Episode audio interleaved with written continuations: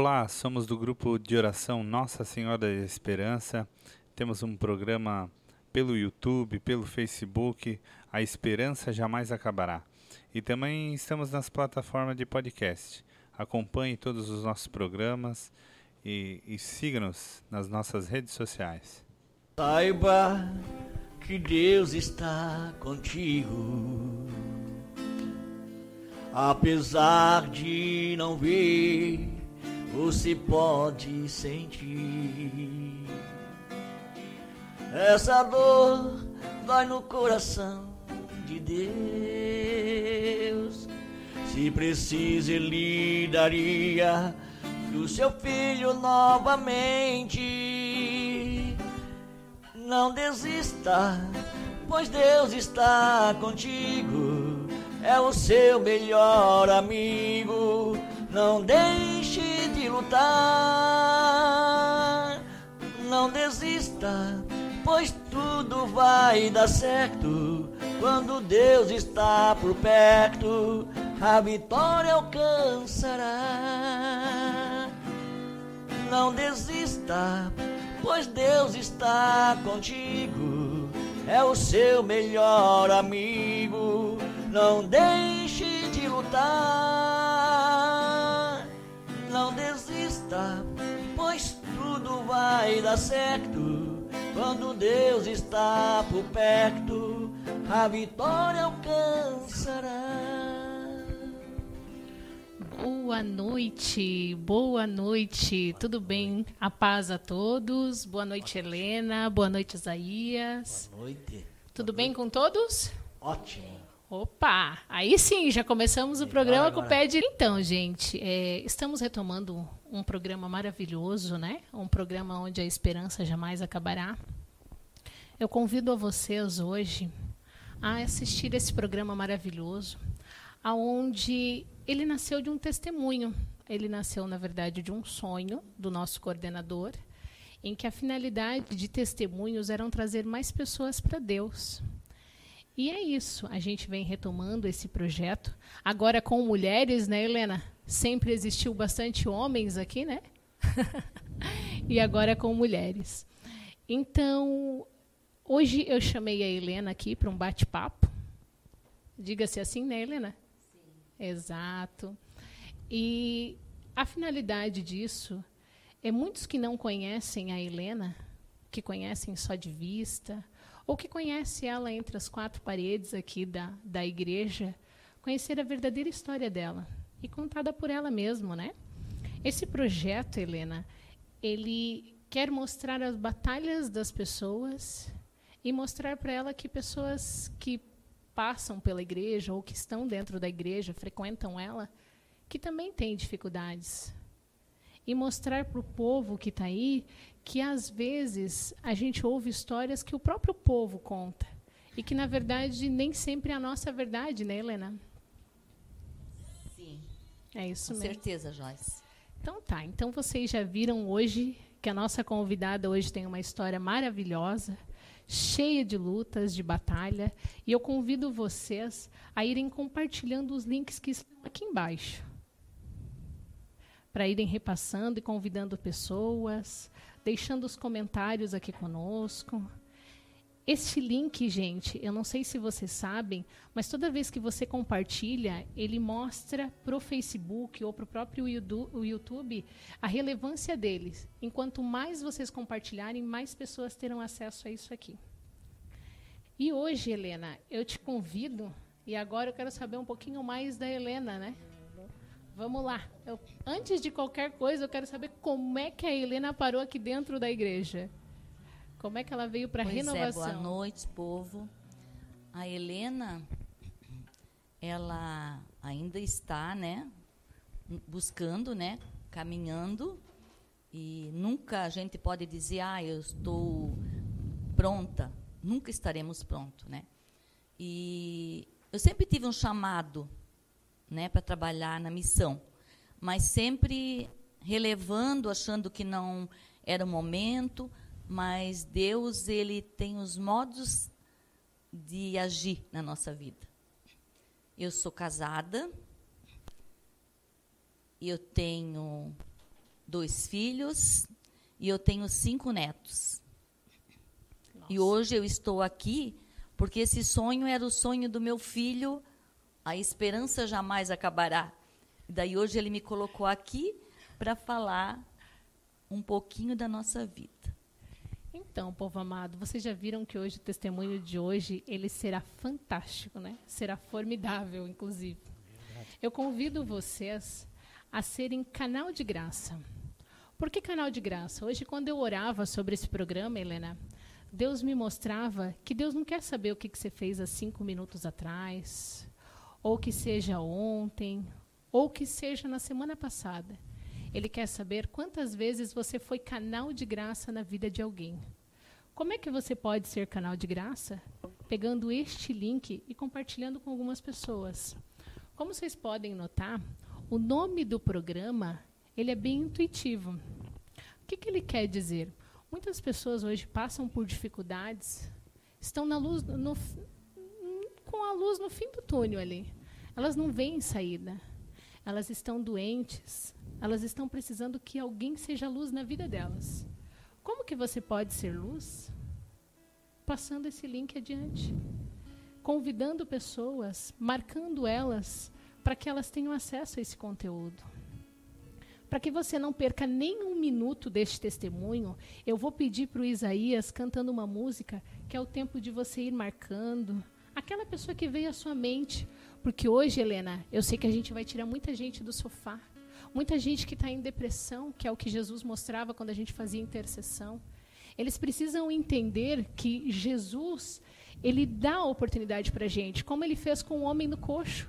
Ele ofereceu para ele a oportunidade de sair daquilo ali, de sair daquela vida. Para você que não conhece essa parábola, era uma pessoa que estava deficiente na frente da igreja e ela estava pedindo dinheiro.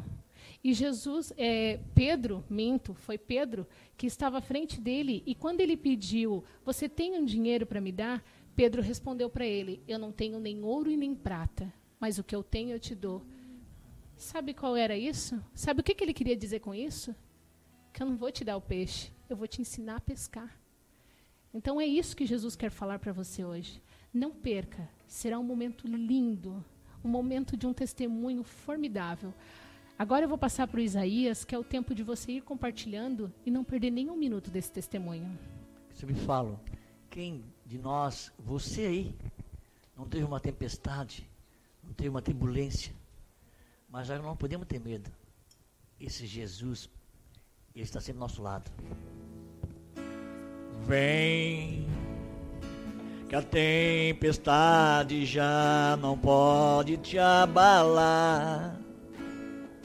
A segurança em meu barco encontrará. Confia em mim, o teu amor te abrigará. Se que angustiado coração endureceu, mas eu entendo tudo que te aconteceu. Ainda é tempo de voltar para o teu Deus. Não tenhas medo pois eu estou aqui. É o teu Senhor que diz: Quero guiar os passos teus. Vem, entrega-te então. Farei morada em teu coração. E quando anoitecer, cansado eu te encontrar no silêncio teu eu irei te consolar. Nos braços meus descansarás. Força te darei. Forças te darei.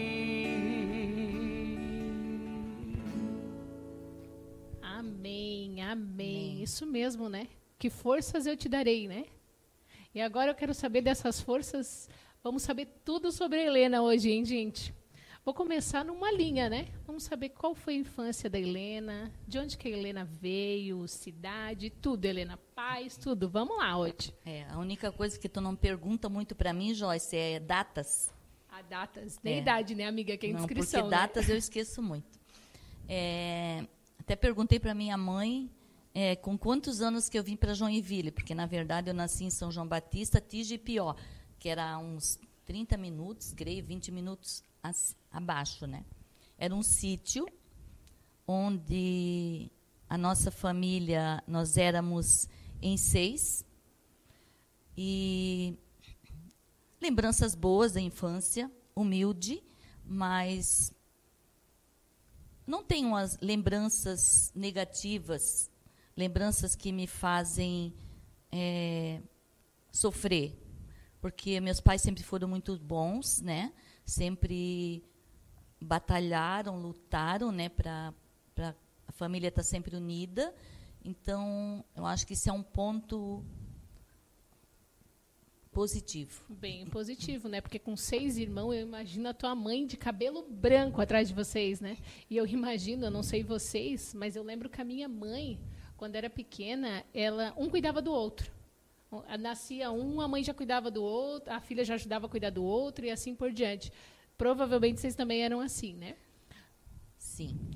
É, algo assim que de positivo que eu, eu sempre trouxe para mim é que meus pais, eu tenho certeza, tiveram muita batalha, muita luta, mas algo assim que de infância eu não lembro de discussões na nossa frente. Se eles tinham discussão, era entre eles, mas a gente não via discussão entre os dois. Um lar saudável, né? Mas e o contato de vocês naquela época com a igreja? Sempre só os sacramentos, missa, rosário. Renovação carismática acho que não existia naquela época ainda, né? A gente está falando de quê? Não, é, eu acho que estava iniciando né, a renovação. Mas, naquela época, como a gente morava num sítio, não tinha missa ah, todos os domingos, né? Era, era às vezes, porque não tinha sacerdote para suprir, né? Todas as, as, as, comunidades que tinham ali. Então, é, quando ia o sacerdote, era uma festa, né? Porque ali é onde que a família ia. E eu lembro, assim, que a gente ia todos a missa. Ah, e eu lembro até de um sacerdote que tinha que ele era assim bravo, né? Então ele ficava na porta esperando, se não, não podia entrar de sem manga, não podia, sabe? Então Nossa, esse é um sacerdote que eu lembro bastante da minha infância. E ali, aí a Helena cresceu, e a Helena fez o sacramento da comunhão. Foi com esse Sim. sacerdote bravo ou não? Tu sabe que eu não lembro se foi com ele, mas eu, eu lembro que eu tinha uns sete para oito anos quando eu fiz a minha primeira comunhão. É uma lembrança que eu tenho bem forte na minha vida, porque é, eu nunca falei para minha mãe, eu nunca, nunca tinha comentado assim em casa isso, mas quando eu fiz comunhão com meu irmão, e eu lembro assim que tinha atrás de nós, de mim, do meu irmão, que a gente fez, a, tinha uma, uma, uma imagem de Nossa Senhora, e, e a minha mãe pediu para bater uma foto. Daí, quando era a imagem muito grande de Nossa Senhora de Fátima. Então, quando foi batido a foto, que eu pude olhar para trás, é como se o olhar de Nossa Senhora ela penetrasse dentro de mim. Ela assim, sabe, eu senti assim algo tão bom. Primeiro chamado, então. E para sempre ela é minha santa de devoção. Amém, né? Então ali já recebeu o teu primeiro chamado, com oito anos, primeira Eucaristia. Sim. Mais ou menos por ali, né? Não entendia nada que era um chamado, mas com certeza ali já era um toque, né? Já existia um, um, alguma coisinha ali no ar, né? Beleza, então a Helena foi crescendo, saiu de São João Batista e veio com oito anos para Dez anos e a gente veio para, eu vim para Joinville com dez anos. E os teus pais simplesmente Meu pai veio antes, né, arrumar um emprego, porque a gente, ele era agricultor, e daí ele veio na frente e ele arrumou um emprego na, na arrumou um emprego aqui em Joinville. A minha mãe ficou lá com a gente. Daí foi passando um tempo, aí que ele se firmou, a gente veio, ele buscou a gente. E eu lembro assim que, claro que hoje não se faz isso mais, né? Mas uh, veio a mudança em cima de um caminhão. E eu lembro que quando assim entrou em Joinville, a gente veio tudo lá em cima, né? E eu lembro que quando a gente entrou em Joinville, assim, eu hoje eu entendo o que significa. É, eu via tudo tão iluminado, era tão iluminado, tão tão bonito. E há muitos anos atrás não existia tanto edifício em Joinville, né? Há 50 anos atrás, não, não 53 mais... anos atrás não existia. Não, né? acho que era mais localidade é, assim. isso, de, mas de eu via, né? eu, eu via isso. E eu tenho certeza que ali Deus já estava é, é, dando entender, que claro que eu não entendia naquela época, que tudo ia dar certo. E tudo deu certo. Amém, né? E aqui vocês ficaram, né? Sim, daí depois que a gente estava aqui, a minha mãe engravidou do, do meu irmão, sétimo irmão, né? Nossa. E, e assim fomos levando, né? Com sete filhos, imagina. Com sete filhos. Imagina toda a mãe de cabelo em pé, né? Mas aí a Helena foi crescendo, foi se firmando em Joinville. Sim. Eu lembro naquela época que vocês começavam a trabalhar muito cedo. Aconteceu Sim. contigo também? Sim. Eu fiz 14 anos em maio, né? No mês de maio é meu aniversário, eu fiz 14 anos. E passou a outra semana eu já estava empregada. Nossa. Já arrumei emprego na Consul. E era assim, naquela época não tinha entrevista, né? A gente tinha. chegava, tinha entrevista. Tinha uma entrevista, sim, mas era tipo, é, eu levantava, eu levantei cedo, é, eu lembro que era meio escuro ainda, sentei num banquinho lá fora, esperei que era a pessoa que era do RH, né, suponho, chamar e fazer umas perguntas e dali dizia, ó, você pode começar tal dia. Era tudo mais simples, né? Isso com 14 anos já quatro... registrada Sim, e sem nenhuma anos. indicação, simplesmente na cara, na coragem, pegou Sim. a ficha e foi. Sim, não tinha nem ficha, né? A gente ia, chegava lá, entrava, perguntava por que, que a gente queria trabalhar e assim era. Aí a gente respondia, é que a mãe mandou, né? Nem Com por certeza, né? Porque a minha mãe era assim, fez 14 anos e ia trabalhar. Já pegava ali, Sim, já, já bom, praticamente né? entregava a ficha, né? Sim, eu acho que era, foi bom. Eu acho que era assim mesmo, né? Vem muito de encontro, então, o que Jesus falou, né? De que hoje ele não daria o peixe, né? de que sim, que ele ensinaria a pescar, né? Sim. E ali a Helena começou a fazer a história dela lá na Consul. Quantos anos tu ficou lá, Helena? Cinco anos eu fiquei. Mas, claro, eu era muito jovem, né? 14 anos. Entrei lá e, claro que quando eu entrei lá, é, com certeza era para tentar ajudar em casa os outros irmãos que tinhas, né? tinha, porque na verdade eu era a segunda de casa. Né? Responsabilidade. É, então tinha os outros, tinha mais cinco, né? Tinha que encaminhar os outros. É, daí a gente tinha que trabalhar para poder ajudar em casa, ajudar o pai e a mãe para ir criando os outros que estavam ali. Quando tu fala ajudar a criar os outros, tu tá falando em tudo, né? No quesito roupa, no quesito todo. Tu pegava o teu saláriozinho e o que que tu fazia com ele? Eu entregava para a mãe para ajudar nas despesas da casa. Pegava a folhinha do teu pagamento. Sim. Vocês estão entendendo isso? Porque hoje, na nossa realidade, hoje, eu não ouço isso nem com frequência e, aliás, nunca ouvi. pegava o teu envelopinho, porque naquele tempo era um envelope com cheque, se eu não me engano, né? Eu nem lembro, porque tu sabe, Joyce. Nossa, né, Isaías? sabe, Joyce, que eu não abria e eu não dava com compaixão, com dor, com tristeza, porque eu sabia que ali era para ajudar. Então eu era ajudar a família. O intuito era esse, né? Então a gente dava, como não só eu, como os outros, meu irmão mais velho também, que já, tava, já estava trabalhando, o intuito era ajudar a criar os irmãos. Então, com 14 anos, a Helena dava um envelope para os pais de pagamento. Alguma vez te faltou alguma coisa, Helena? Não. Tudo te supria? Tudo sim. Claro que a gente tinha uma vida humilde, né?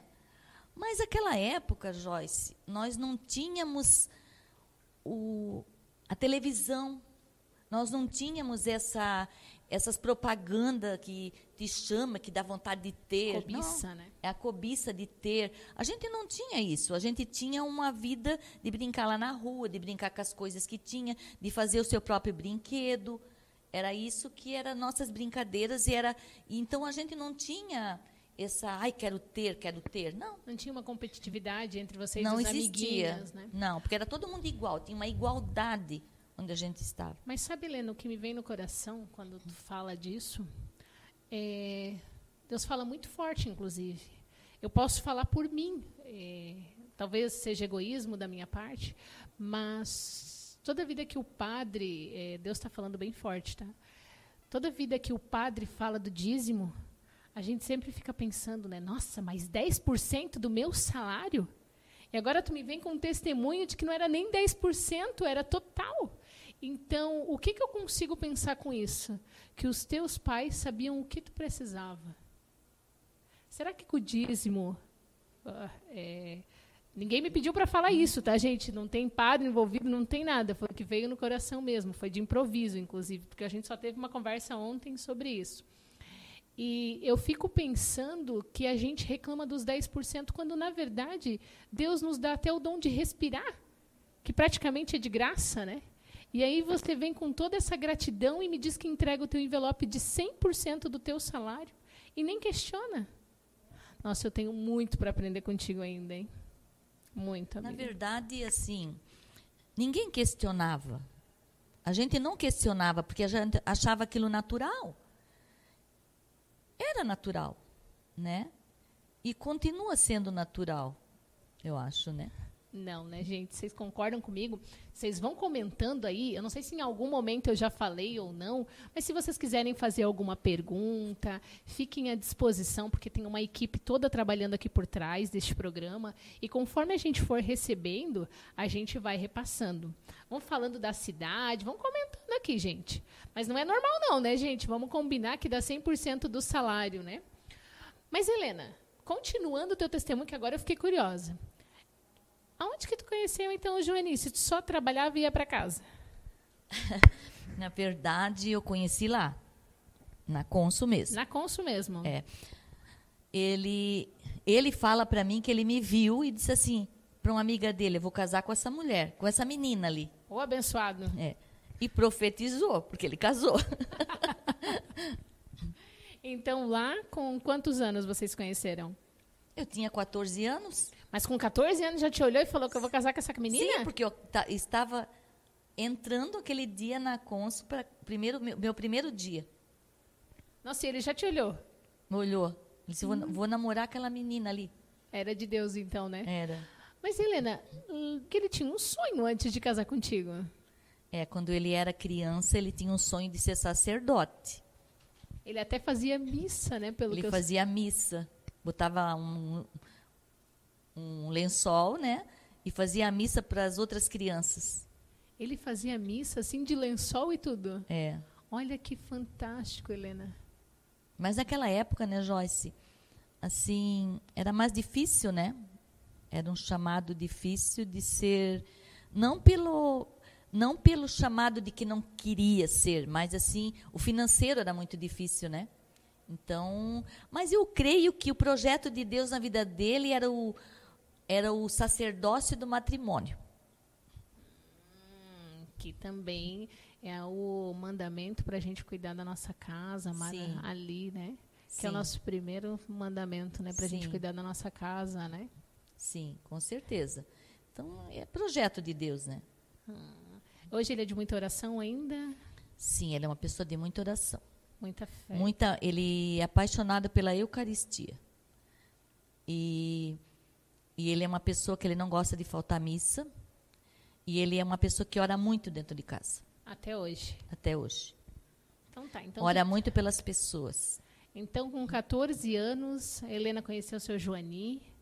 Ali já no primeiro dia, tu tirou ele do caminho ali da igreja, já, né? Não, Assim? ele já tinha saído do caminho da igreja. Ah, já tinha saído do caminho Já, da igreja. já. Ah, então tá bom. Então, então não foi o pecado tão grande. Mas contudo, né? Eu acho que é isso mesmo. Eu acho que o nosso primeiro, nosso primeiro lema, né, é cuidar da família, né? E quando ele optou por isso, ele decidiu cuidar de vocês. Então, logo a Helena conheceu o seu Joani. Quanto tempo de namoro, Helena? A gente namorou, eu comecei com 14 anos e meio, mais ou menos, não foi, não chegou, te- teve a conquista, né? Claro, tinha que ter a conquista, né? Que é o mais importante, É, o né? mais importante. E eu casei, eu tinha 18 anos para 19. Então, foram quatro anos que vocês se conheceram, Sim. começaram a namorar. Sim. E quatro anos da Helena entregando, então, o envelopinho. Até quando foi essa entrega, Helena? Até casar. Até casar. Sim. Para mim não era normal, era algo normal. Nossa.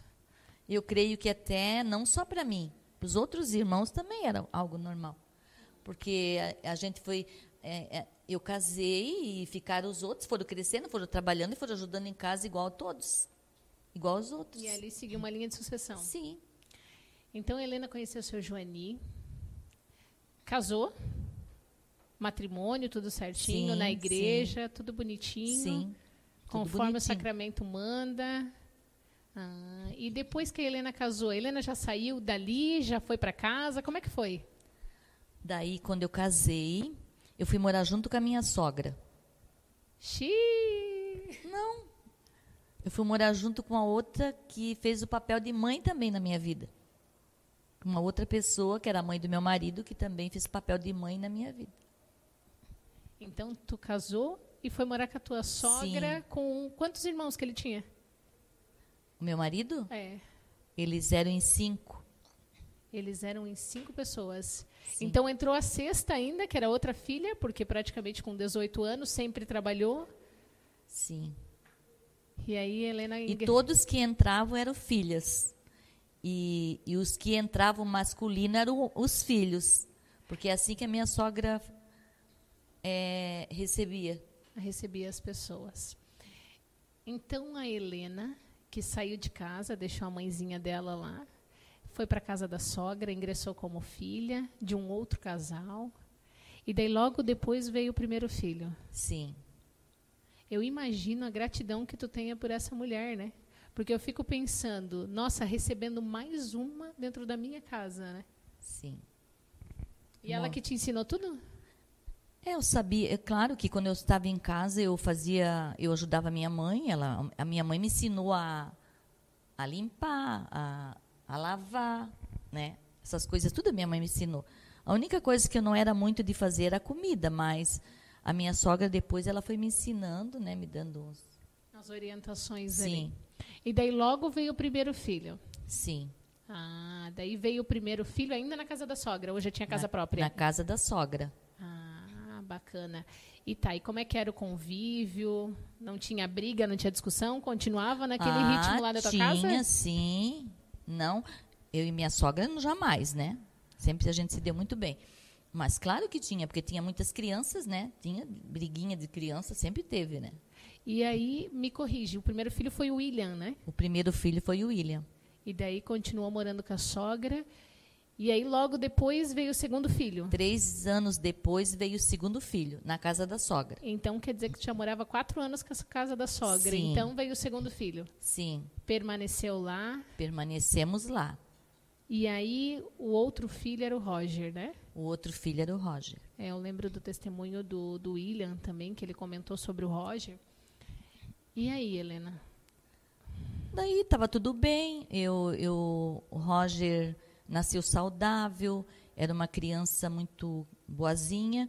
E quando, de repente, quando ele ia completar dois meses, o Roger ficou doente. Daí eu comecei eu levava ele à noite no médico, porque dava muita, aquela época tinha aqui no São José, né? Era assim, e funcionava.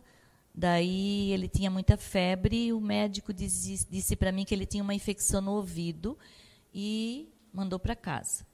Quando foi na segunda noite, de novo, febre muito alta, fui novamente, ele disse, é, infecção no ouvido. Na terceira vez que eu fui, a terceira noite, que também estava igual, o médico olhou e disse assim, o teu filho, mãe, não tem nada, vai para casa, ele não tem nada. Não Três dias consecutivos. Três dias consecutivos.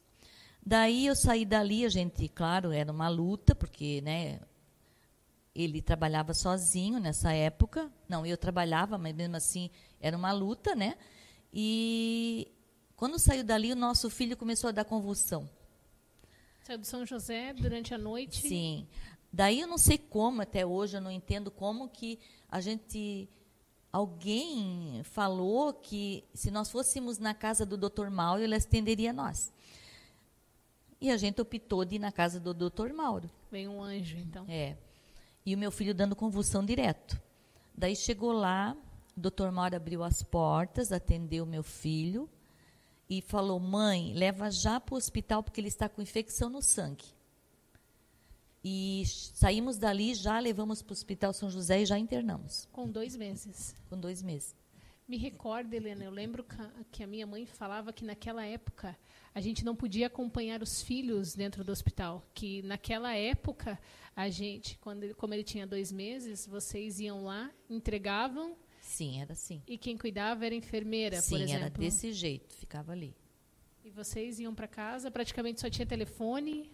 Era só por telefone e, e visitas, né? Uma visita uma vez no dia. Era assim. Daí a primeira vez eu fui, no primeiro dia. Daí ele disse: Olha, vocês me liguem. Eu não lembro muito datas assim, eu esqueço muito.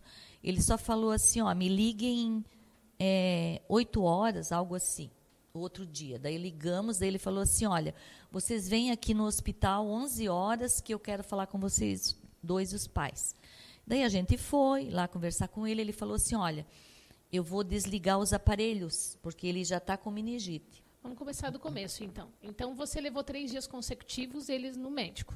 É. E toda a vida ninguém fazia exame, era só infecção de ouvido. Não, na verdade, era, era uma infecção no ouvido.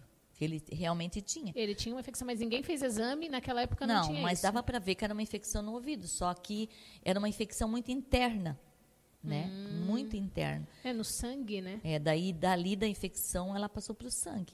Só que assim, ó, o, é, quando o doutor Mauro ele falou para gente que ia desligar os aparelhos, eu e meu marido falamos, não, mas a gente quer ver o nosso filho porque ele não é batizado e nós queremos batizá-lo. Dois meses de vida. Dois meses. Daí a gente subiu, ele, não, vocês podem subir. Daí a gente subiu e ele, a enfermeira batizou ele não tinha padrinho, não tinha nada. Não, Foi nós fomos os, improviso. Nós fomos os padrinhos dele.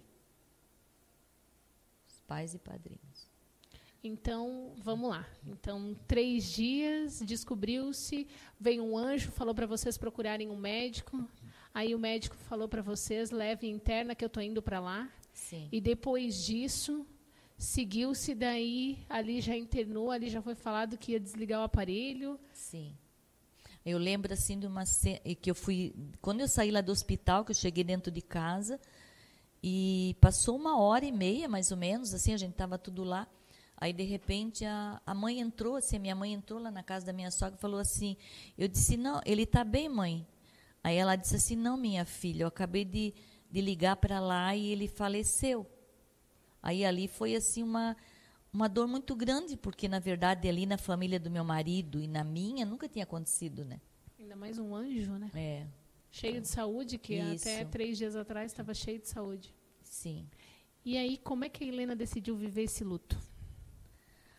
Olha, Joyce, foi bem difícil, assim, no começo, nos primeiros dias, foi bem difícil, mas daí, como faltava uma semana para me pedir a minha demissão, porque eu ia parar de trabalhar, porque eu ia cuidar deles, eu, eu optei de voltar a trabalhar, né? E eu voltei a trabalhar e quando fazia uns 20 dias que eu estava trabalhando, eu comecei a ter um conforto. Deus foi me confortando. Porque no início, quando acontece, tu pergunta, tu faz muita pergunta para Deus. Porque, tu chegou a questionar ele então da perda? Sim, eu perguntei, né? Claro, questionei na hora, mas depois Deus foi me dando o um entendimento. Então eu fui entendendo que não é do meu jeito. O jeito não é meu, o jeito é de Deus. Né? Ele sabia o que ele ia fazer. Ele sabia o que ele estava fazendo. E aí Helena perdeu o filho em questão de quatro dias, tinha dois Sim. meses. E daí logo Helena voltou. Helena, por que, que eu te pergunto como é que tu decidiu viver o teu luto? Porque, na verdade, é, eu até não tinha entendido, tá? Mas agora eu entendi. Não sei nem se eu podia falar, mas também vou falar. É, Deus me mostrava antes de que muitas pessoas elas se prendem a perder pessoas, quando na verdade o intuito é agradecer o momento que ela viveu junto com a pessoa. E então a Helena não decidiu mais questioná-lo, e sim não, agradecer. Não questionei e com e eu digo para ti assim que Deus me deu um conforto tão grande que logo assim eu estava bem. Sofri no início, foi muito difícil, mas Deus aos poucos ele foi me confortando. Foi te serenando. Sim. E ali Helena já tinha algum contato com a renovação carismática ou permanecia só na, no catolicismo mesmo, Não. seguindo os sacramentos? Sim, a gente sempre foi de participar muito das missas, né? Então, é, eu e meu marido sempre fomos muito à missa. E a Helena, daí eu sei que veio o terceiro filho. Logo um ano seguida, depois. Ah, tá. Então quer dizer que daí Helena permanecia morando com o sogro e veio Sim. o segundo filho. Daí quando fazia um ano que eu tinha perdido meu filho, eu engravidei do David. Planejado. Planejado. E mas permanecia morando com os sogros, não? Permaneci morando com meus sogros. sogros. É... Gente, eu vou pedir para o Isaías ir cantando uma musiquinha, porque algo me diz que a Helena vai dizer para gente algo para te mostrar caminho. Tem muita gente hoje batalhando por um, um, sonho. Eu não digo só profissional, eu digo um sonho de casa própria mesmo. E a Helena, ela vai contar para a gente como é que ela almeja, como é que ela alcançou um sonho que ela tanto almejava. Porque tu já imaginou morar tanto tempo com os sogros, vivendo tudo isso, né? Então, Isaías, vou pedir para ti cantando uma musiquinha para eles irem serenando.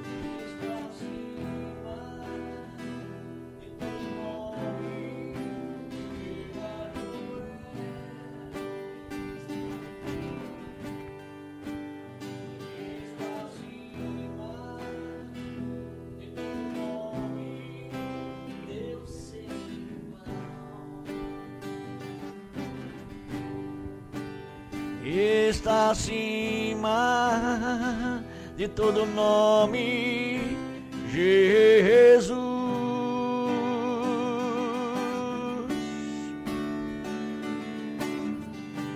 Ele é poderoso para fazer, Deus é poderoso para fazer infinitamente mais.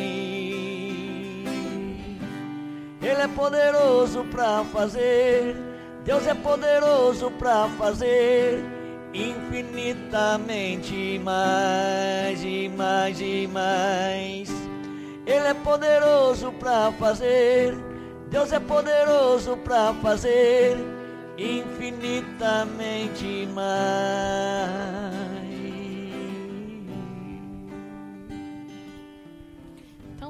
Gente. Vamos, eh, vamos lá, povo amado de Deus, né? Continuando aqui com a história da Helena. Não sei vocês, mas eu estou bem curiosa.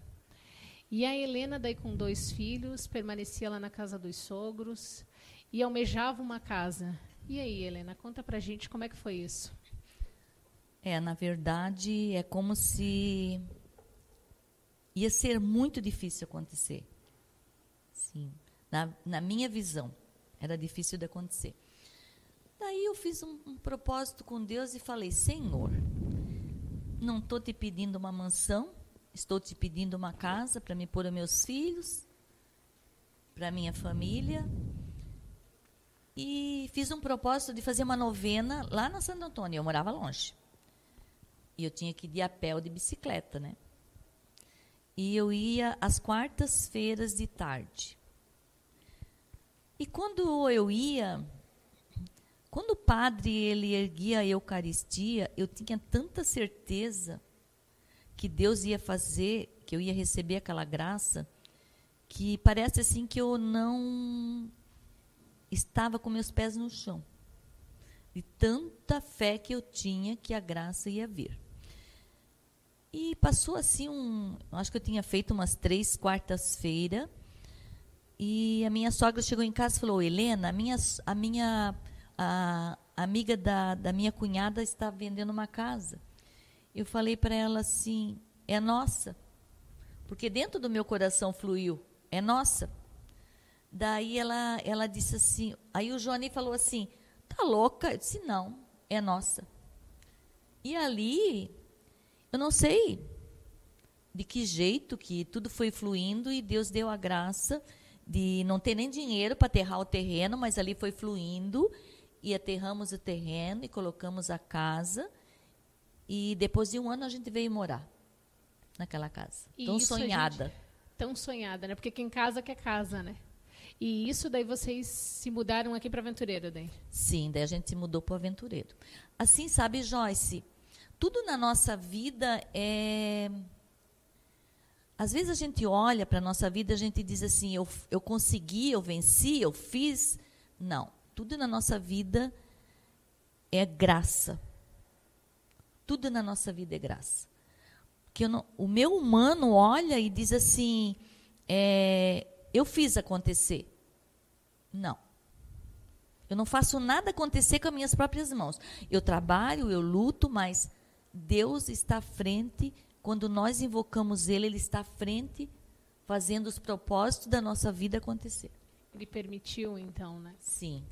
E aí, então, Helena fez novena Sim. e conseguiu alcançar o sonho da casa própria. Sim. Veio para Aventureiro. A gente está falando de quantos anos daí? A Helena, as crianças, porque veio Helena, filhos. Sim, eu já era oito anos casada quando eu vim para minha casa própria. Mas, Joyce, vou te falar uma coisa, tá? Precisou amadurecer, a Helena amadurecer, precisou a Helena enxergar o quanto ela tem que ter a gratidão dos sogros que ela teve. Porque assim, ó, é, da mesma forma que eu queria a minha, a minha casa, a minha vida é, familiar, privacidade, eu tenho certeza que eles também, eles não tinham. Eles eram acolhedores. Então, na verdade, eles também não tiveram essa vida, porque eles acolhiam os filhos. Então, na verdade, a gente precisa amadurecer e ver o quanto de gratidão que nós temos que ter. Eu estou te admirando cada vez mais, porque eu desafio a você entregar o seu salário para o seu pai ou para o próximo ou para o próprio dízimo. Depois eu desafio você a morar com os sogros e depois agradecer por isso. Então, gente, hoje é um testemunho fantástico não conseguiria nem metade, tá? Já vou confessar. Contudo, Helena, eu estou imaginando uma linha tênue. Então, a Helena veio, morou ali. Só que a Helena não trabalhava mais? Não, ali eu não trabalhava mais, mas tinha um sonho de trabalhar. Muito sonho de trabalhar. E, e o Johnny não queria que eu trabalhasse. Né? Ele queria que eu ficasse em casa. O tempo foi passando e eu tenho uma cunhada que também tinha um sonho de trabalhar e também tinha dificuldade porque também tinha os filhos. Então a gente sempre estava pensando em algo para nós fazer algo para não precisar ir para a empresa, para nenhuma empresa. Daí eu comecei a orar, eu disse, eu vou na igreja, vou fazer mais uma novena. Audaciosa, hein? Não, Deus vai dar graça. E claro que depois de muitos anos que eu já estava ali, né, não foi assim piscar de olho, mas Logo, nós conseguimos, eu e ela, arrumar um trabalho e fazer o nosso próprio trabalho. Vocês fizeram um negócio de vocês. E ali as crianças foram crescendo? Sim. E as crianças foram crescendo. E a Helena abriu um negócio próprio. A Helena audaciosa já questionou Jesus da casa, depois questionou do trabalho e sempre recebendo a graça, né? E ali os chamados já existiam, mas a Helena ainda não não fazia, já fazia não. algum algum trabalho na Não, a gente na verdade a audácia foi minha e dela, né? Da, da, da minha cunhada. E depois eu eu tinha um chamado sim, Joyce, que eu trabalhava e hum, tem gente que pode até não acreditar, né? Mas muitas vezes eu estava fazendo meu serviço dentro de, da minha casa e Deus falava no meu coração que estava na hora de eu vir para a igreja, mas não como uma, uma pessoa que viesse nos domingos à missa, não. Ele queria algo mais de mim. E eu, em voz alta, eu respondia para Deus assim: ainda não, Senhor. Eu ainda não tenho tempo, ainda tenho que fazer isso, tenho que fazer aquilo, tenho muita coisa para fazer falta na minha meu vida. sofá, falta isso. Isso. Eu não completei todos os meus sonhos ainda. Nossa, amiga, tu questionava Jesus mesmo, né? E nem disfarçava ainda. Não, porque assim, era muito forte. Era Tem pessoas que até duvidam assim, ó. Deus não fala. Deus fala. Deus fala. É que às vezes a gente não está atento ao chamado dele. Não está atento quando ele fala. Mas ele fala. Ele tem propósito na nossa vida. De todos, né? De todos. Mas às vezes nós fizemos de surdo. É. Ou às vezes nós ignoramos e a, a, é, falamos para ele que ainda não, não está na hora, né, Jesus? Isso que aconteceu comigo. Então a Helena daí entendia que existia um chamado, as crianças foram crescendo e ali veio uma grande prova, né, Helena? Depois de negócio, depois de já ter a empresa, depois de já ter a casa, ali veio uma tribulação. É, na verdade, assim, ó, é, os filhos vão ficando adolescentes e vai vindo as lutas, né? E nós, mães, nós temos uma garra tão grande na hora que pega o nosso mais precioso, que são nossos filhos. Então, quando acontece isso na nossa vida, nós viramos, nós criamos uma força interior tão grande que nós temos que lutar.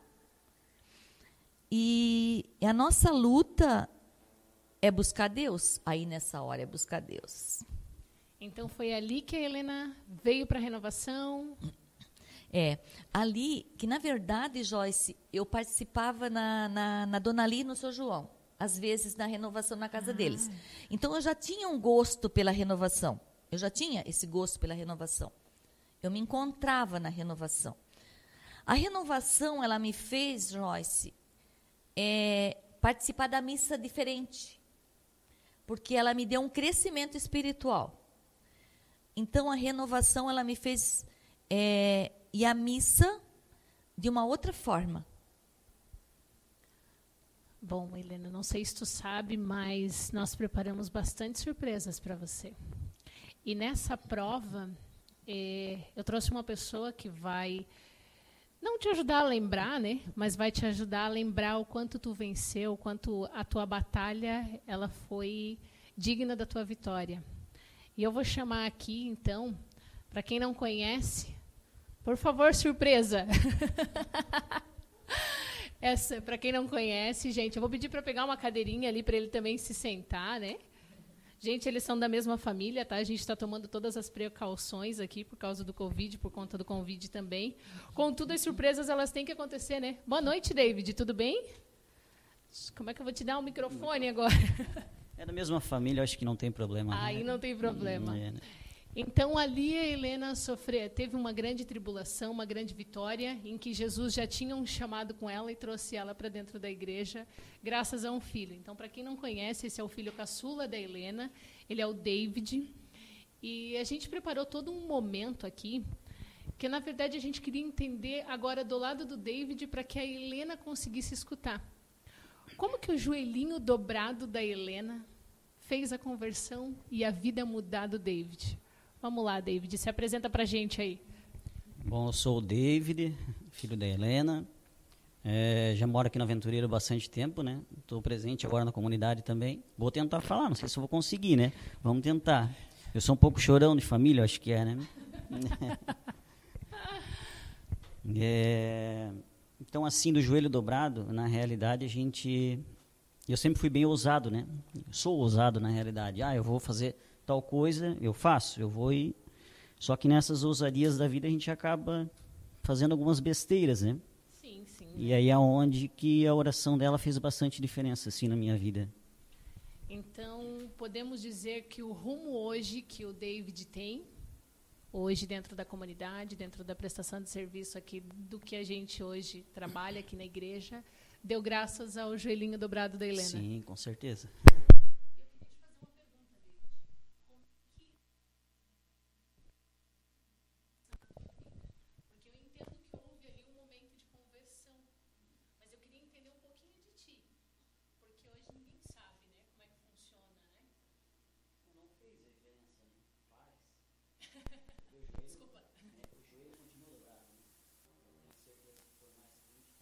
Na vida, na comunidade, mas uh, os pais, né, não só ela quanto meu pai, o joelho sempre dobrado pelos filhos, né?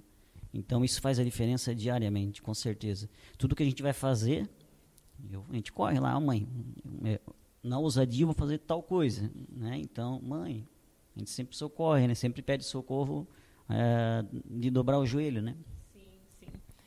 E aproveitando esse momento, gente, assim, ó, é, eu não sei se vocês sabem, mas tudo tem que ser muito dinâmico aqui, porque a gente só tem uma hora e meia e o padre, ele corta a gente no 1 minuto e 31, hein? Então, com isso, eu queria só saber se em algum momento tu agradeceu a tua mãe ou se tu tem alguma coisa para falar para ela, aproveitando que hoje a gente está ao vivo, que isso vai ficar por muitos anos guardado. Então, aproveite esse momento para agradecer a ela, né? E aí falar para a gente aqui, que a gente está tudo curioso para saber o que, que tu tem para falar para ela. É, na realidade, eu sou bem fechado, né? Eu, eu não sou muito de ficar falando, né?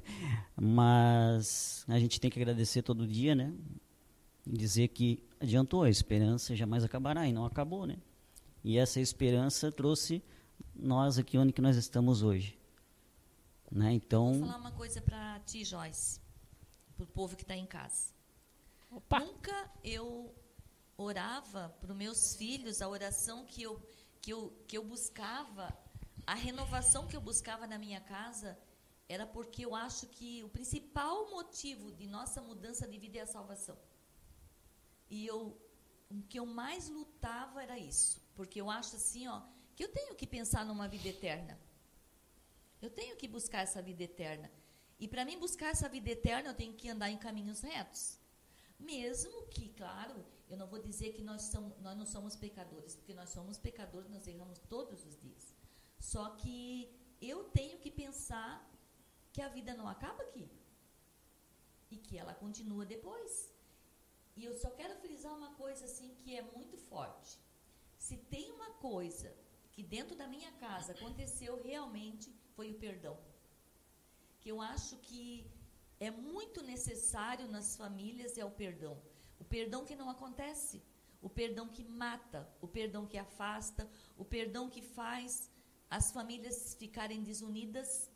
Então, o que mais importa num lar, numa família, é o perdão. É tentar conviver com as falhas, com as dificuldades que acontecem, sempre, mas sempre perdoando. Até porque não nos cabe julgar, né, Helena? Nos cabe não, aceitar, não né? Eu quero aproveitar para pedir para o David deixar uma mensagem aqui para essa câmera, para esse povo amado de Deus que está aí, porque a gente está vivendo em um mundo em que tudo hoje, como a Helena mesmo falou, é, quando na verdade se alguém pisar no meu pé, nossa, tu pisou no meu pé, mas ninguém olha os sacrifícios de Jesus que eu digo, né? Que Jesus foi crucificado, foi negado pelos próprios amigos dele. E quando eu vejo o lema desse programa, A Esperança Jamais Acabará, e me deparo com nós três aqui, eu noto que o David ele tem algo para falar para gente. Ele vive na mesma geração que a gente, então ele entende os nossos problemas, né? E aí, contudo, David, a gente já viveu lá no mundo, posso dizer a gente, porque com certeza eu também já vivi, mas hoje a gente está vivendo um momento diferente, em que houve o perdão, em que a gente entende que Jesus ele vai trazer provas, mas quando a gente está dentro da igreja, ou não digo não nem só dentro da igreja, eu falo com Jesus mesmo, que a gente vive não mais na areia, né? E sim sobre a rocha. David, aproveita então para deixar uma mensagem aqui para gente. É, então, é, assim a gente vive altos e baixos, né? Então a minha vida, assim, ó, né? Então horas boas, horas ruins, horas péssimas. E quem olha às vezes na rua olha, ah, foi, é fácil, é isso? Não, não é fácil. E, né, então, e, e vindo para a igreja, ah, agora vai. Não, não vai, não é assim, né? Então o negócio é oração, oração, tá? Eu perdi vários amigos, diga-se de passagem. Não né? eram tão amigos, Não né? eram tão amigos e ganhei vários aqui na igreja, na comunidade, vários. Muitos, né? Né? Amém. É, então, perseverança, oração, cabeça para frente, sempre no caminho reto, caminho certo, né? Eu sei que tem muitas é, ilusões na, na, na, rua, vida boa, vida fácil, né? É, mas não é o caminho. Esse não é o caminho. O caminho correto é o lado da família, no lado de Deus. Então vou agradecer ao David. Eu vou pedir também pro, pro Zaías ir tocando uma música, para os dois poderem dar um abraço aqui. Eles podem, tá, gente? Eles são de família. Para aproveitar esse momento, porque até eu quero ver. Abençoa, Senhor, a minha família. Que minha casa seja o teu santuário. Abençoa, Senhor, a minha família. Que minha casa seja o teu santuário. Que eu tenha compreensão e amor no coração. Que tua luz me oriente na tarefa de educar. Eu te peço, meu Senhor, tuas bênçãos em meu lar. Peço a sabedoria, a família em harmonia. Abençoa, Senhor, a minha família. Que minha casa seja o teu santuário. Abençoa, Senhor, a minha família. Que minha casa seja o teu santuário.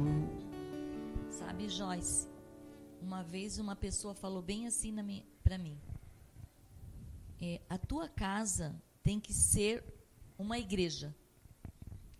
E eu fui para casa pensando, por que, que a minha casa tem que ser? Até não era ninguém da igreja, uma pessoa de fora. Aí eu disse, que, que a minha casa tem que ser uma igreja? Com o tempo eu fui entendendo que a minha casa tem que ser uma casa de oração. Uma casa de oração. Porque quando eu fui para a igreja, eu até nem coloquei para ti, mas quando eu fui a primeira vez na renovação lá embaixo, na Cristo Libertador, eu lembro que eu estava tão destruída, tão quebrada, que quando eu cheguei lá tinha um servo que ele disse assim: é, Hoje eu cantei o dia inteiro nos meus ouvidos a música Levanta em nome de Jesus e anda. Eu falei para ele assim: Essa sou eu. Jesus está falando para mim, para me levantar e andar. Então a Helena tinha vivido um problema com o filho, mas daí, Helena, tu entende que o, o teu chamado converge exatamente com a tua família, que é o teu primeiro ministério. Claro, depois, lógico, gente, que eu tenho que lembrar vocês que ela tirou um padre do caminho, hein? Enfim, brincadeiras à parte, né? Ele já tinha decidido não ser mais padre, contudo, tu tirou ele do caminho, né? E aí, então, a Helena viu que não tinha mais saída, porque, na verdade, o teu testemunho se converge exatamente com os teus filhos, né?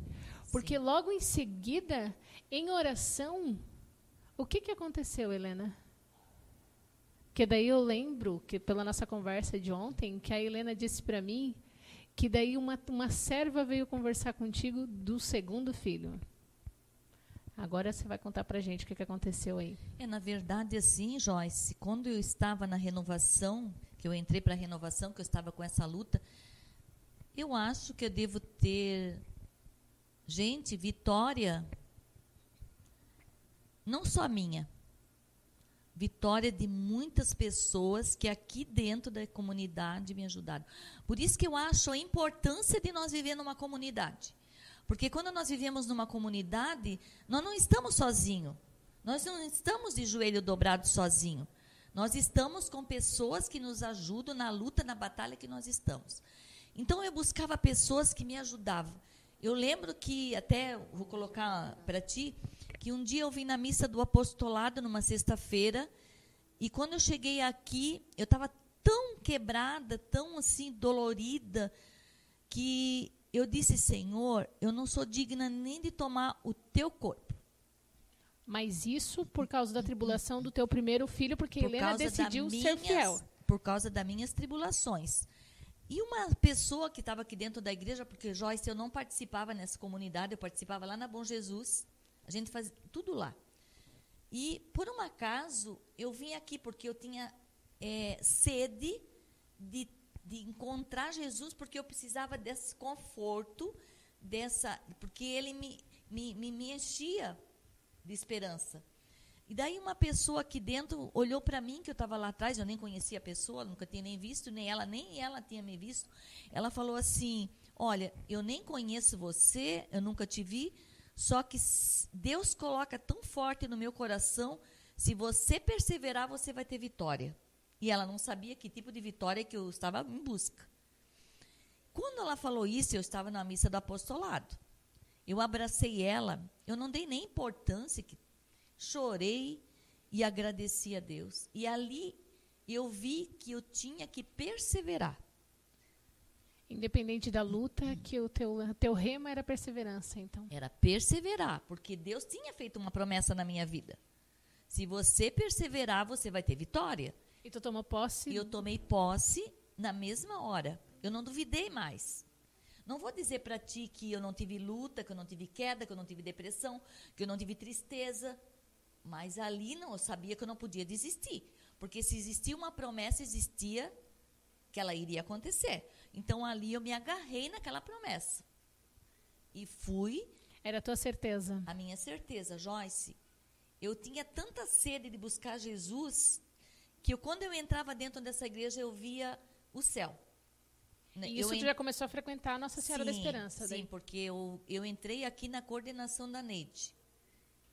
Quando Mas ainda tu não tinha assumido nenhum cargo aqui não, ainda. eu simplesmente fui convidada por um servo para vir fazer parte de fazer parte junto com eles. Então eu vinha sexta noite no abastecimento e ali Deus foi, Joyce, Deus muitas vezes busca nós, busca por causa de um filho, por causa de um problema dentro das nossas casas. Deus não é isso. Ele quer nós. Porque no momento que Deus ele ia trabalhando, que eu vinha buscando, Deus foi me curando, curando de tudo que estava dentro de mim. Então ali Deus foi trabalhando e ali eu fui me renovando e fui acreditando ainda mais. Então tu está me dizendo que a Helena passava por problemas, mas praticamente flutuava sobre eles, né? Porque já não era mais Olha, eu vou falar para ti que teve muito dia, muitos dias assim que eu chegava em casa, não sei se meu marido lembra, mas eu deitava na cama e eu dizia para ele assim, ó, eu não estou deitada, eu estou flutuando, porque o Espírito Santo ele me fazia leve, me fazia me sentir leve. A confiança, né? Sim. É a tal da fé que se fala que a gente não Esperança consegue não encontrar, né? Não consegue tocar, né, né, Pauzinho? Sim mas a gente consegue senti-la no coração, a certeza, né? É. E aí, Helena, veio a segunda tribulação aí. É, daí quando estava tudo bem, tudo bem com o filho, tudo resolvido, né? Resolvido, passa a régua num. É. Daí, uma serva, eu participava da, aqui da intercessão e sempre participava da intercessão, gosto muito da intercessão. Então, uma serva falou assim: Ô Helena, tu tem um problema com o filho teu. Daí eu falei assim: não, não tem nada. Tá tudo resolvido. Segura. Segura, tudo resolvido. Ela falou assim: não. Deus me revela que tem um problema no casamento do teu filho. E ela não conhecia o meu filho. Praticamente conhecia. também nem te conhecia. Ou ela te conhecia? conhecia aqui porque ela era uma serva, mas ela não conhecia nada da minha vida fora disso, né? Ela a gente não comenta com é, ninguém, né? Sim. Daí eu fui para casa, porque assim, ó, Joyce, Quando eu estava com um problema com o meu primeiro, eu era uma pessoa assim que eu falava muito das coisas de Deus. Ó, hoje Jesus é, deu tal palavra na intercessão. Hoje Jesus falou tal coisa. Então, eu usava muito esses propósitos de Deus para ir evangelizando eles. Então, a Helena, sempre que vinha na igreja, além de colocá-los aos pés do Senhor, sempre chegava em casa e pregava o que tinha acontecido. O início, a Helena era brava, brigava. Porque eles deviam É. rir, né? Eles deviam falar assim, ah, Sim. esse só vai na igreja, A né? Helena era brava, a Helena brigava, a Helena achava que tinha que, que conseguir com as forças. E na verdade não era desse jeito. Não era minhas forças, era a minha fé.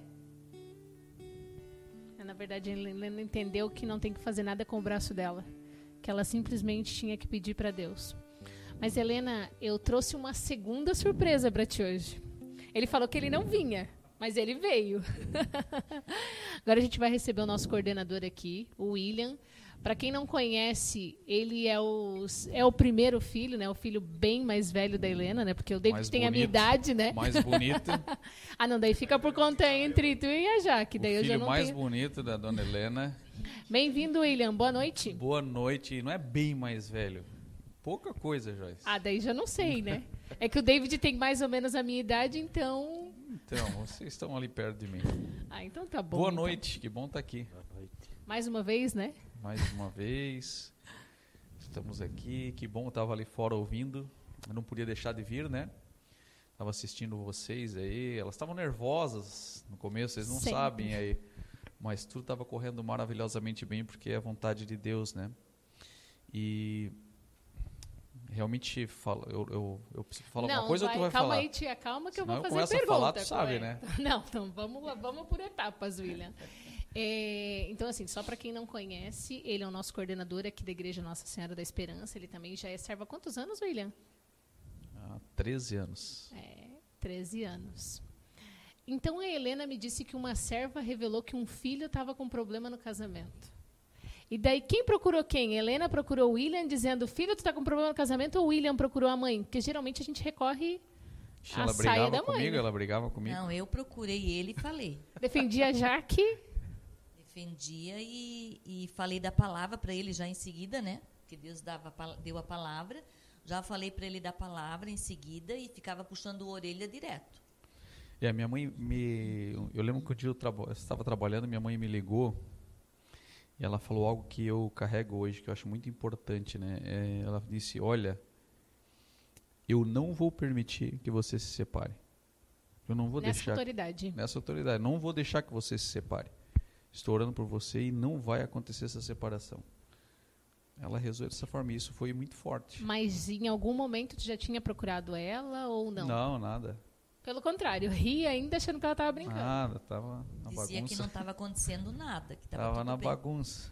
Mas ah, em algum momento tu chegou a conversar com a Jaque para saber ou não? Tu só Não, seguiu na confirmação do que a só serva te falou. rezava e só observava, né? Que daí tu, ah, tu fica antenado, né? Vai observando e vai vendo as coisas. Deus coloca a pulguinha atrás da orelha, né? Sim. Então entendemos que houve ali um problema, que a Helena procurou o filho e mais uma vez o filho ainda foi sarcástico ainda, né?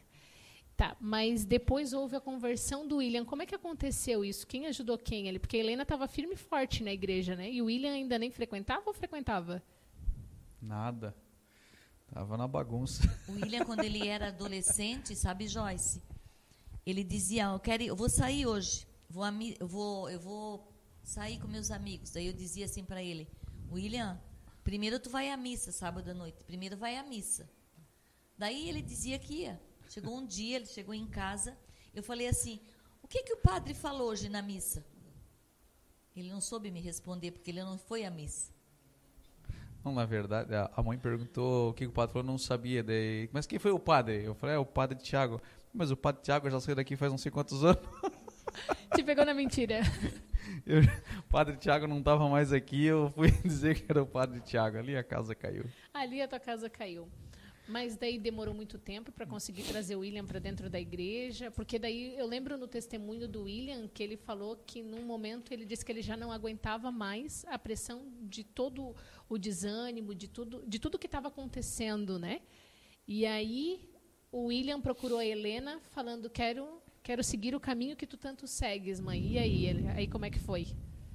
Daí eu trouxe o William para a igreja Aí uma serva orou por, ele veio numa sexta-feira, nós estávamos em intercessão à noite, que era o dia que os servos se reuniam, e duas servas trouxeram o William aqui para trás, né?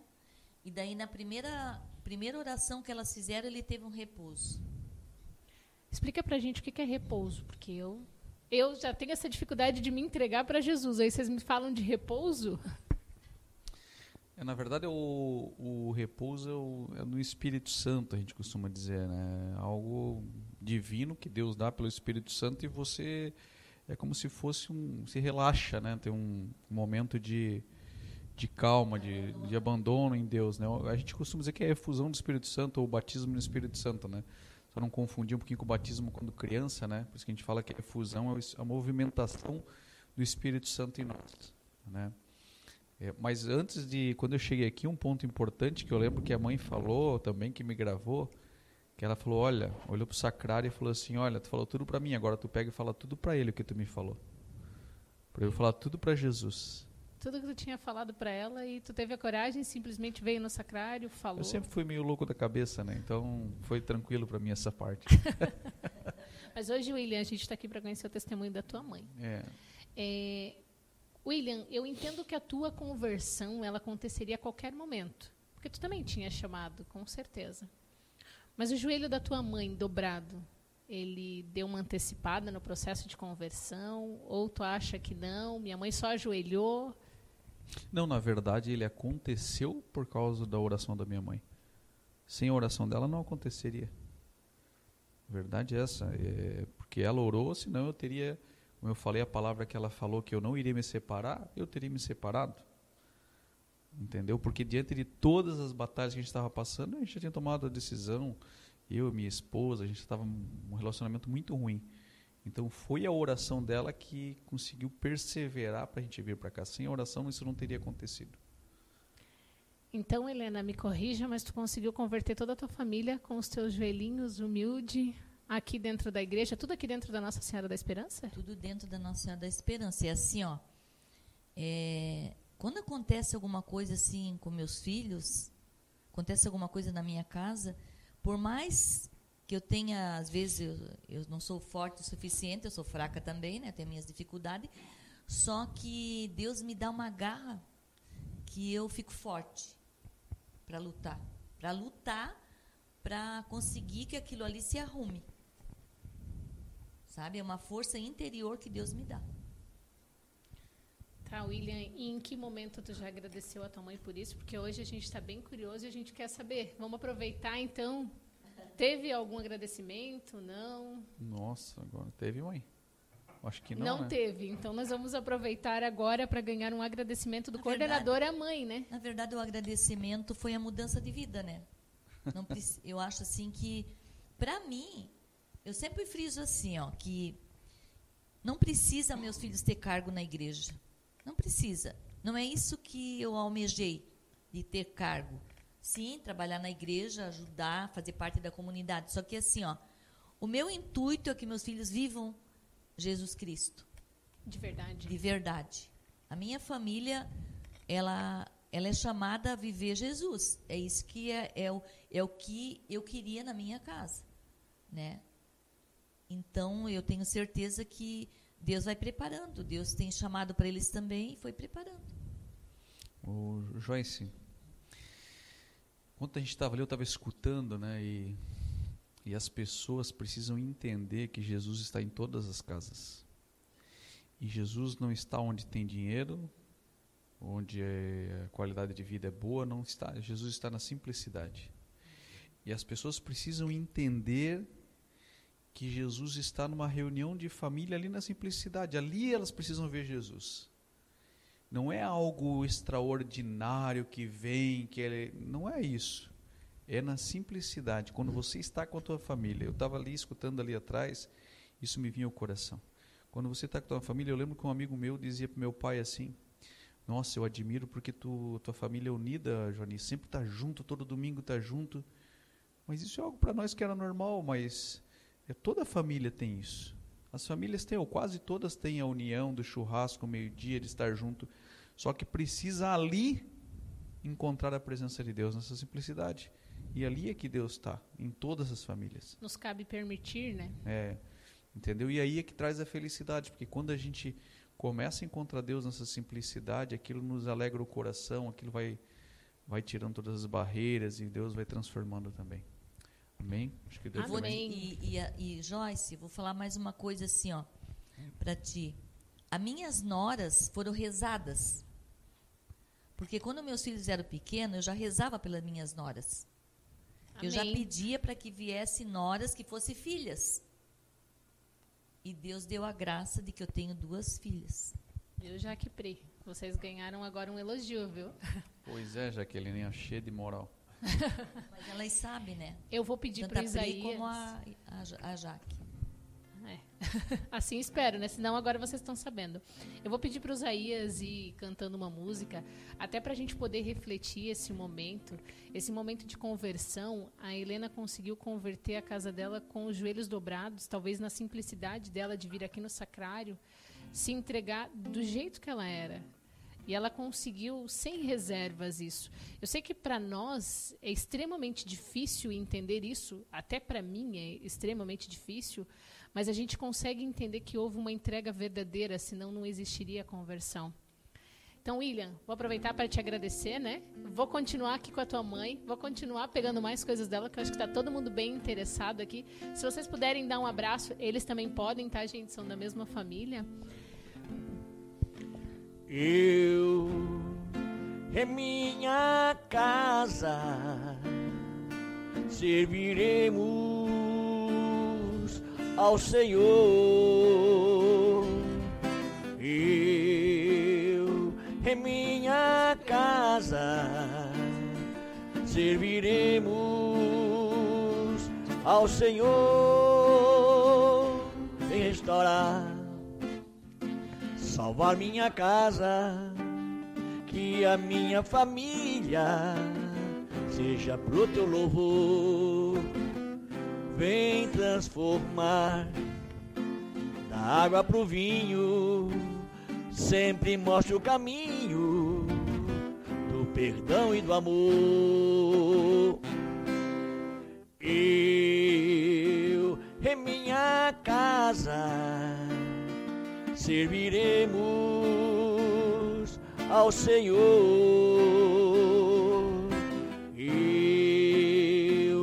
Minha casa serviremos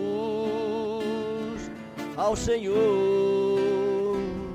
Cura, Senhor, as nossas feridas, vem renovar nossas vidas fortalecer nosso amor, vem nos ensinar o dom da partilha, trabalho, pão, alegria, nunca hão de faltar.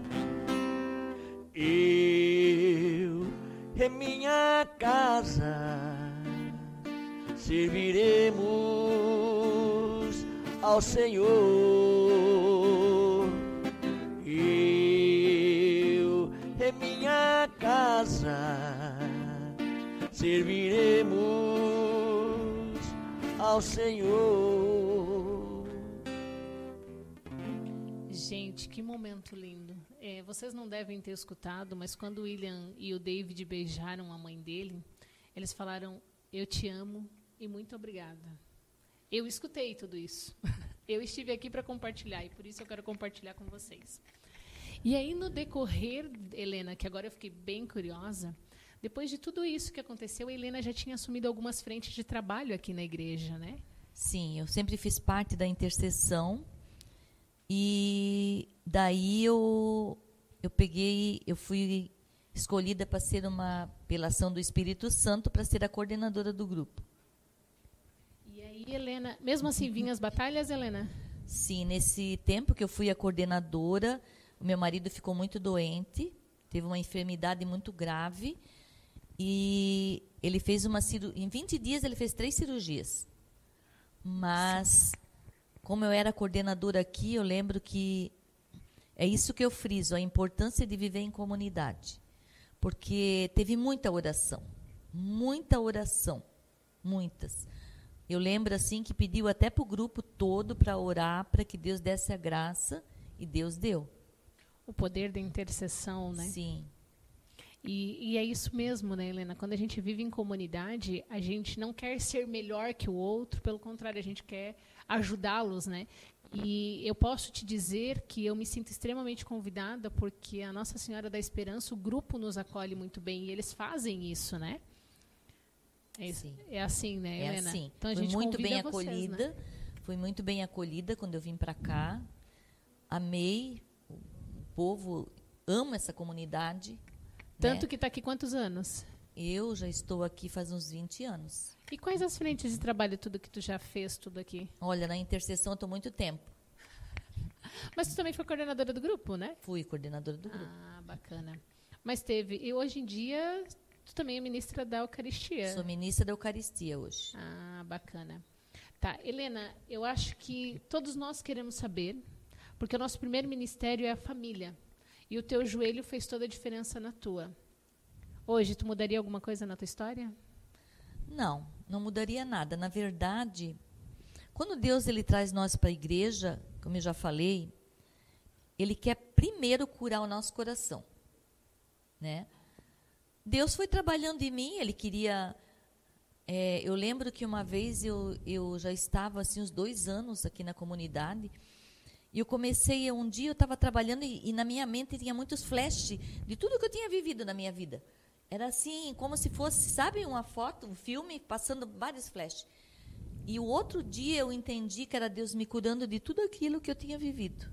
Então ele foi é, aos, porque Deus ele não, às vezes acontece uma graça de imediato, mas muitas vezes Deus ele vai testando a nossa fé também, né? Amém, amém. Helena, toda pessoa que passa por aqui ela tem um rema. Tu tem um rema? Tenho. Uma vez eu estava no William alugou um alugou um lugar para nós ficar nas férias e era muita assim bastante da família porque o William sempre gostou de de reunir nós todos no final do ano juntos, né? E passar Natal, Ano Novo. Daí um dia nós fomos para uma praia e era assim um lugar bem de, assim isolado. E eu aquele dia eu eu estava um mês e meio sem vir para a igreja porque eu trabalhava e aquela época me consumiu o meu trabalho. Não deixava de frequentar. Não deixava de frequentar, mas estava por... meio afastada da intercessão. Daí eu lembro que eu sonhei que eu estava aqui do lado da igreja, mas estava do lado de fora da igreja. E um, um padre foi lá fora da igreja e disse assim, ô Helena, quando que tu vai voltar para nos ajudar? Daí, na hora que ele me chamou, eu, eu pensei assim, como é que ele sabe o meu nome? Ele, eu nem conheço ele, né? Ele tá me chamando pelo nome. E eu fiquei, eu acordei e eu fiquei o dia inteiro assim com aquele sonho impregnado e aquilo me dava arrepios pelo meu corpo. Dizia, era algo assim extraordinário o meu sonho, porque ficou na minha mente. E aquele padre que foi lá fora, ele estava de uma, uma túnica branca e tinha os cabelos compridos. E eu não conhecia aquele padre. E daí eu disse assim, Senhor, eu vou tirar uma palavra. O que que tu queres falar comigo, né? O que significa? E quando eu tirei a palavra, eu tirei Isaías 43, que é a palavra que fica exatamente é, para sempre na minha vida, me marcou na minha vida. Então, gente, eu falei propos, propos, não saiu. Eu falei de propósito, porque ontem quando eu orava pelo programa, eu também pedi para Deus falar comigo. E pasmem ou não, foi Isaías, 40, Isaías 43. É, a gente não vai ler o versículo todo, mas o que, o que ficou frisado foi: se tu passares pelo fogo, tu não vais se queimar. Se nas águas tu passares, elas não vão te afogar. Faça como Israel que o mar atravessou e o hino de vitória encantou. O que, que eu quero falar com vocês sobre isso, né, Helena? Que além de ele ser o teu rema, é, primeiro, o que, que é rema? Porque eu acho que o pessoal de casa é nem sabe o que, que, que é isso. Vamos supor, eu estou orando e é a palavra que vem me fortalecer, né? Que vem. Eu recebi um. É, uma pessoa veio e falou para mim, Helena, tu vai conseguir. Deus vai te dar vitória, né? E quando eu orei, foi essa palavra que Deus me deu, confirmando. Ô, Helena, só tira uma dúvida, porque eu acho que o pessoal de casa, eles acham que é, vocês são mágicos, né? Que vocês olham as pessoas e a, as visões aparecem, ou que a, alguém simplesmente fala com vocês. Quando vocês estão com dúvida na renovação, vocês questionam Deus e Deus manda anjo? Ou explica para a gente só isso, porque para nós não é muito claro, né? Pra, principalmente para quem está vendo a gente de casa. Não, na verdade, é, Deus envia o Espírito Santo, que fala na boca do outro. Muitas vezes para nós. E ele entrega a resposta. E ele, ele entrega a resposta. Foi assim que você é, fez. Porque, na verdade, essa palavra, o que mais me marcou no meu sonho foi esse. E agora, eis o que diz o Senhor: aquele que te criou, Jacó, e te formou, Israel. Nada temas, pois eu te resgato. Eu te chamo pelo nome, és meu. Então, na verdade, quando Jesus ele me chamou ali na porta da igreja, era Jesus me chamando e ele confirmou. Porque eu questionei assim no meu sonho: por que, que ele me chama? Ele não, eu nem conheço ele, como é que ele sabe o meu nome? E olha a resposta que ele me deu. Amém. Então, gente, eu tô com um tempo meio apertado aqui, tá todo mundo me falando, vai cortando. Helena, só diz pra gente para a gente entender e para a gente ir encerrando aqui. Você já me disse que tu não mudaria nada na tua vida. Qual o conselho para quando eh, a gente vê as pessoas que são improváveis, porque todo mundo que está fora da igreja hoje ele é improvável. Qual o conselho que tu dá para as mães que não acreditam? Ou qual o conselho que tu dá para os casamentos que estão se desfazendo? Aproveita o nosso momento, fala um pouquinho para a gente. Qual o teu conselho? O meu conselho é orar, confiar em Deus, mas um dos principais é, é conselho que eu dou assim é para as famílias é, é o perdão. E não desista, né? E não desistir, porque na verdade é, Deus nos dá assim para nós mulheres é, uma garra tão grande para lutar pelos nossos filhos e de que forma que nós vamos lutar por nossos filhos? É de joelho dobrado. E não desistir nunca deles. Porque a esperança jamais acabará. Porque a esperança jamais acabará. E nos casamentos também. Porque é, nenhum lar é perfeito. Mas quando Deus faz parte desse lar, quando Deus é o centro desse lar, você pode até ter momentos que não são bons, porque ninguém tem um lar perfeito que não tem nada. Mas ali Deus trabalha, Deus renova, Deus vai trabalhando. Amém, amém. Gente, eu, eu acho a história da, da Helena fantástica, né? É, eu conheci um pouco mais hoje. Eu já conhecia essa mulher fantástica porque eu participo aqui. Já te vejo, já te admiro. E hoje, Helena, quando tu falava, eu conseguia ir, ir lembrando que tudo na vida ela tem um propósito, né? E aí, para a gente encerrar, é, eu quero perguntar a você, eu te desafio. Hoje a gente teve várias diretrizes aqui que muitos de nós não seguimos, né? Por exemplo, Deus é o centro da tua vida, como tu mesmo acabou de falar. É, eu te desafio também a fazer exatamente isso que ela fez, ter a gratidão, conseguir olhar as coisas de uma maneira diferente. Geralmente a gente quando mora com os sogros, por exemplo, a gente os culpa, nossa, eles não nos dão liberdade, quando na verdade a gente esquece de, de ter empatia e olhar que eles também não tinham a privacidade. Eu te convido também a você que perdeu alguém, tentar olhar de um outro ponto de vista, que na verdade pare de questionar a Deus o porquê que ele levou e agradeça pelos momentos que vocês tiveram. Eu te desafio, quando você tiver um filho que tiver com problemas, não vá murmurar, vá dobrar teu joelho. Vá pedir para pessoas. É, vocês estão nos vendo aqui à frente de um vídeo. Eu posso te dizer com certeza que eu não tenho essa diretriz, mas outras pessoas têm. E se a gente não souber o caminho, a gente vai te indicar. É, nós não estamos. Todo mundo acha que a igreja é, é uma comunidade onde que todo mundo fala de todo mundo. Não, nós, nós estamos aqui para tentar te ajudar. A gente trabalha a empatia aqui dentro. A gente vive em comunidade. O teu problema, ele vai se tornar meu problema. Porque se a gente for vencer, a gente vai vencê-lo junto, como você fez, Helena. Quantas vezes você veio aqui destruída e falou para outras pessoas e essas pessoas simplesmente elas não estavam aqui para fuxicar, elas estavam aqui para tentar te erguer. E isso faz toda a diferença saber que a gente tem alguém com a gente, né? Na verdade, Joyce, eu acho assim que a, o que mais tu tem que pensar e escolher na tua vida é um caminho. E o melhor caminho que tu escolhe é o caminho de Deus. E quando tu vem para a igreja, viver numa comunidade, tu tem que ter, não vem por pessoas. Tu vem por Deus. Porque porque na verdade, Joyce, quando nós viemos por pessoas, nós podemos ter decepções. E nós não viemos por pessoas, nós viemos por Jesus Cristo. Porque quando nós viemos verdadeiramente por Jesus Cristo, vai vir tribulações, vai vir luta, pode ter algo que não me agradou, mas eu vou persistir porque eu não vim por um, uma pessoa, eu vim por Deus. O teu motivo é diferente, né? Sim, eu tenho que ter isso. E, e eu, eu vou dizer para ti assim duas pessoas que muitas pessoas aqui ajudaram, muitas pessoas me ajudaram, todos os servos me ajudaram. Mas tem duas pessoas que eu vou dizer o nome de que me ajudou.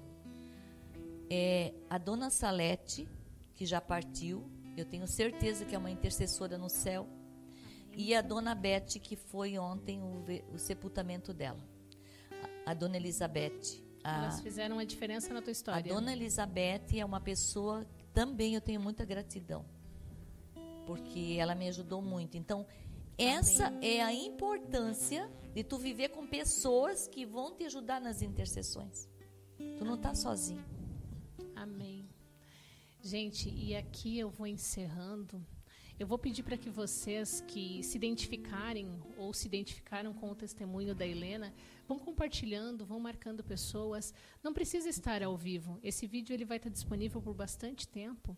Então, repasse para vocês que viram pessoas passando por batalhas similares, ou que em algum momento a sua vida cruzou com a dela, ou até dos filhos. Vão comentando aqui com a gente, a gente vai tendo acesso a esses comentários, a gente vai repassando para eles, porque é importante eles saberem que a vida deles também fez a diferença na vida de outra pessoa. Vão repassando aqui para a gente e eu volto a repetir que toda vez que você compartilha este link, ou que você curte, ele começa a se tornar um comentário, ele começa a se tornar um conteúdo relevante. E isso é bem importante porque a nossa missão aqui, né, Helena, é desaparecer e evangelizar Jesus, sim, né? Sim. Na verdade, é, Nossa Senhora, quando eu tinha minhas lutas, ela sempre me mostrava o rosário. Sempre. Ela se enrolava no rosário e ela me mostrava que ali eu ia conseguir. A tua vitória estava ali. A minha vitória estava no rosário. E antes que termine, eu quero agradecer da família que eu vim. São pessoas maravilhosas. A minha família é uma família maravilhosa. Meus pais, só tenho que agradecer. Meu marido, meus filhos e minhas cunhadas, meus sogros, minha, todos que fizeram parte da minha vida, eu tenho que agradecer porque são pessoas preciosas. Minhas noras, meus netos, são tudo bênçãos que Deus me deu. Amém, amém. E assim a gente vai encerrando. A gente vai pedir a bênção. Helena vai me ajudar com a bênção também, né? Vamos lá, Helena. E assim eu quero deixar aqui registrado, Helena, muito obrigado pelo teu sim. Obrigado por toda a caminhada que tu traçou aqui. Eu não tenho dúvida de que o teu chamado cruzou com muitas pessoas e fez. fez... Mas aqui, tranquilo. Não, mas tá tranquilo, a gente toma todas as medidas. Então, gente, uma ótima semana para vocês. Obrigado a quem nos acompanhou até agora, né, Helena? E é isso, gente. Eu espero que vocês tenham gostado do conteúdo. Que a paz do Senhor fique com vocês. Vamos lá, Helena. Tu quer puxar a benção, amiga? Vamos lá.